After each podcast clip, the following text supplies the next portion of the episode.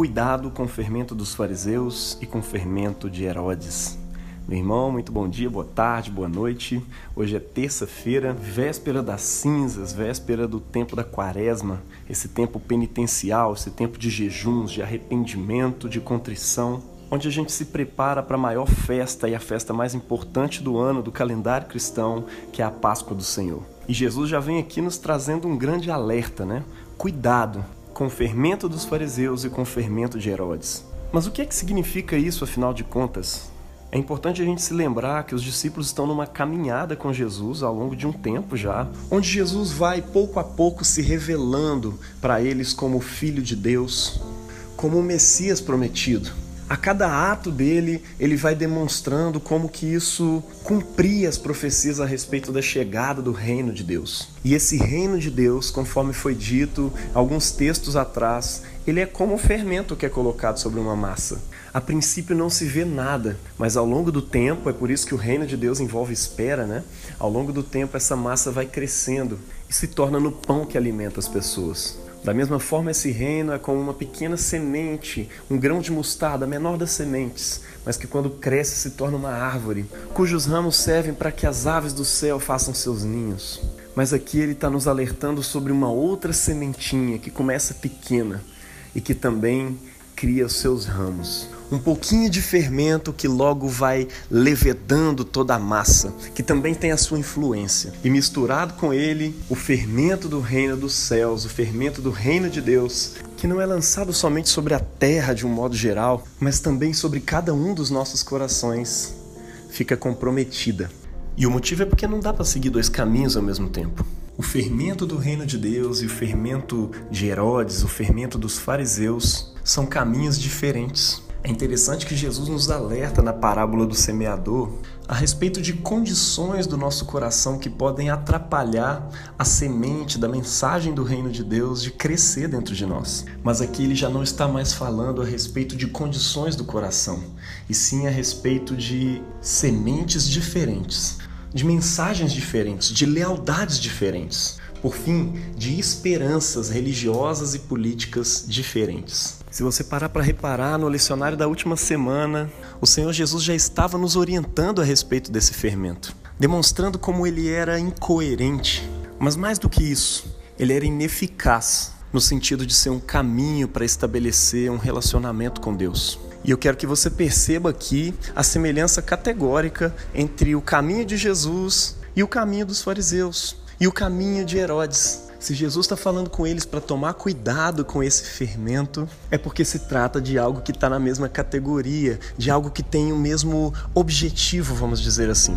Todos eles acreditavam estar trazendo o cumprimento das profecias do Velho Testamento que diziam respeito à chegada do reinado de Deus sobre esse mundo. Os fariseus acreditavam que, por seu caminho religioso e moralista, por meio da observância de regras que demonstrava quem era o verdadeiro israelita, o reino de Deus chegaria. Já o fermento de Herodes, o caminho de Herodes, que também se tratava de uma tradição bastante antiga, que tinha sua história entre o povo de Israel, assim como a história dos fariseus, ignorava as injustiças ao seu redor, e o fato de que existia um império sobre o povo de Israel, que os oprimia de diversas formas, para dizer que o reino de Deus já era o reinado de Herodes. Lembre-se que Herodes é aquele rei confrontado por João Batista por viver uma vida de pecado, ou seja, se tratava de acreditar num alinhamento entre esse rei pecador e o sistema político regido por ele e o reino de Deus.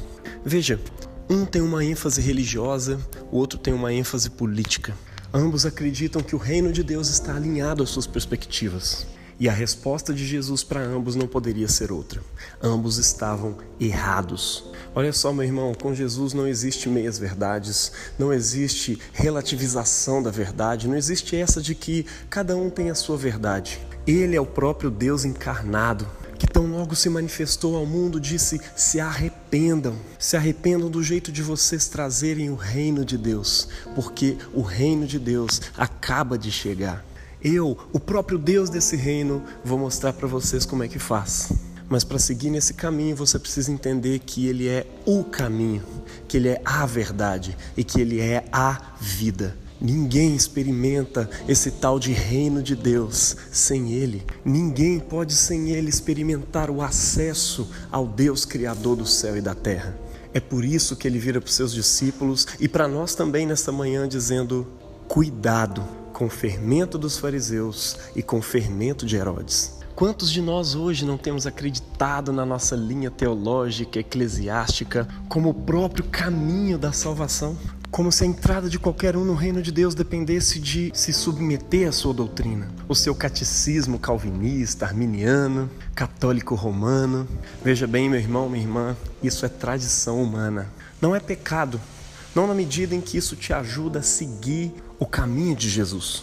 Mas a partir do momento em que essa tradição se torna o caminho, o fermento do fariseu está instalado. E é interessante pensar aqui que um ícone para nós, o apóstolo Paulo, em sua defesa diante dos judeus ao final do livro de Atos, ele afirma que é fariseu. Veja que ele não considera que perdeu o seu pertencimento àquela tradição, que diga-se de passagem era uma boa tradição que surgiu no momento da história de Israel em que Deus os levantou para libertá-los das influências culturais pagãs, do helenismo que na época atacava o povo de Israel. E no tempo de Jesus, alguns fariseus se convertem, reconhecem-no como Senhor, como Messias. Um exemplo disso é Nicodemos, que reconhece ser ele um mestre vindo de Deus. Outro exemplo é o apóstolo Paulo, que não somente reconhece isso, mas faz de Cristo o centro de sua vida. E Cristo era tão central para ele que ele chega a dizer que o seu pertencimento à nação de Israel, o sangue, junto com toda aquela cultura farisaica e tudo mais do que ele poderia se orgulhar nesse mundo, ele considera nada. Ele chama tudo isso de esterco, a fim de que Cristo seja a única coisa que importa.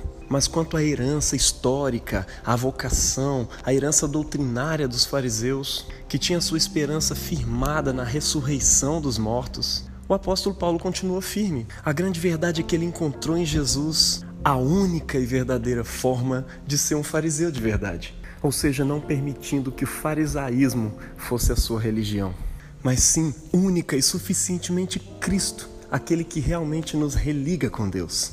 Entenda de uma vez: Cristo é tudo. Ser anglicano, ser presbiteriano, ser fariseu é nada.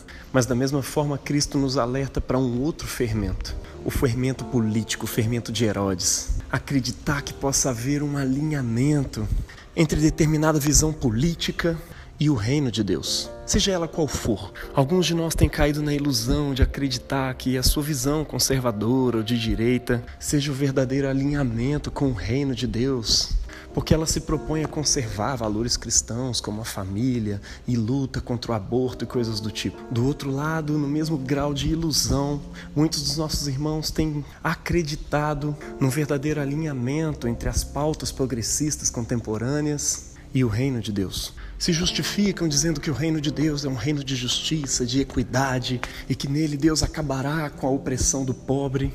E Cristo diz para ambos hoje: cuidado com o fermento de Herodes. Porque no fim das contas, embora tenha aparência de reino de Deus, a princípio não altera nada em suas lealdades, você não vê diferença nenhuma na massa, tá tudo tranquilo. Mas de repente começa a fermentar e fermentar e crescer e crescer. E só então você vai notar que não tem nada a ver com o reino de Deus. É um reino de justiça humana que nasce do coração de homens pecadores que acreditam de maneira prepotente que trarão o reino de Deus, esse final glorioso, igualitário, de paz para esse mundo. O estágio em que não existe mais hierarquia. Meu irmão, não se engane.